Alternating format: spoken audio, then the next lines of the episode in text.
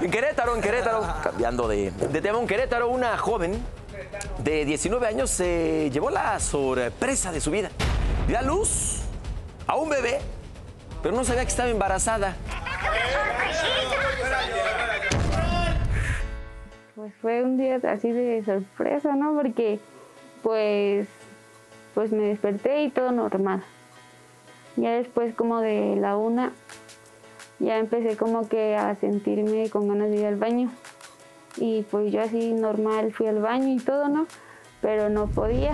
Gran sorpresa se llevó Michi luego de lo que identificó como molestias estomacales y que terminaran siendo labores de parto. Y ya después sentí como que algo salía de mí y dije, ya, por fin. Pero ya después sentí raro y volví a gritar así fuerte.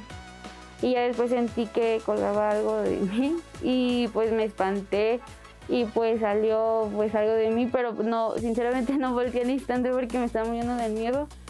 Y ya mi mamá entró y pues vio así un bebé en la taza del baño. Para Cristina, madre de Michi, la llegada de Freddy Maximiliano fue una sorpresa y una bendición. Yo entré al baño y venía ahí ya con, con el cordón y el bebé ya en el baño y hiciera como que, ¿y qué voy a hacer? No, lo primero, lo lógico, a sacarlo y a, lo primero que hice fue eh, tratar de limpiarle su, su naricita, su boquita, más o menos para que respirara bien. Para muchas personas, pensar que una mujer no sabe que está embarazada es algo improbable.